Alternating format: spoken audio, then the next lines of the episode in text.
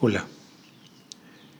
Hoy quiero plantearte una situación corriente. Con frecuencia en la calle escucho a una mamá o a un papá decirle a su hijo, ¿y cómo se dice? Y entonces el hijo o la hija, sin siquiera voltear su mirada, sin siquiera hacer un contacto visual con la otra persona, responde gracias. Yo siento que responde gracias de una manera automática, porque finalmente pues le han enseñado que tiene que decir gracias. Y por eso viene la pregunta de cómo se dice. ¿Qué te parece si, si pensamos en el significado de la gratitud, en el poder de la gratitud, en la dimensión de la gratitud? Y entonces, ¿qué tal si en lugar de enseñarle a nuestro hijo una respuesta casi automática, le enseñamos el significado de la gratitud.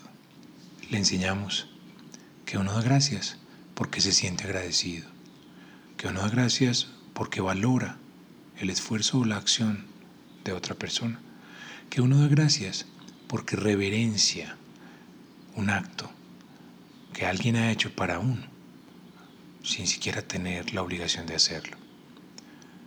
Uno da gracias porque tiene un sentimiento de gratitud.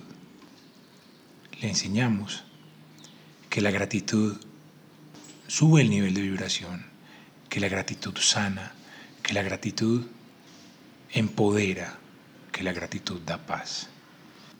Se vale cambiar el patrón. Es lo que hemos aprendido. A nosotros Tal vez nuestra madre también nos dijo, ¿y cómo se dice? Y aprendimos a agradecer frente a la pregunta de cómo se dice. O simplemente aprendimos a responder, porque así había que responder. Te propongo que le enseñes a tu hijo el significado de la gratitud, que le enseñes la dimensión de la gratitud, que le enseñes el poder de la gratitud y con certeza responderá gracias sin que tú siquiera tengas que mirarlo. Te habló Gabriel Ángel, un papá feliz.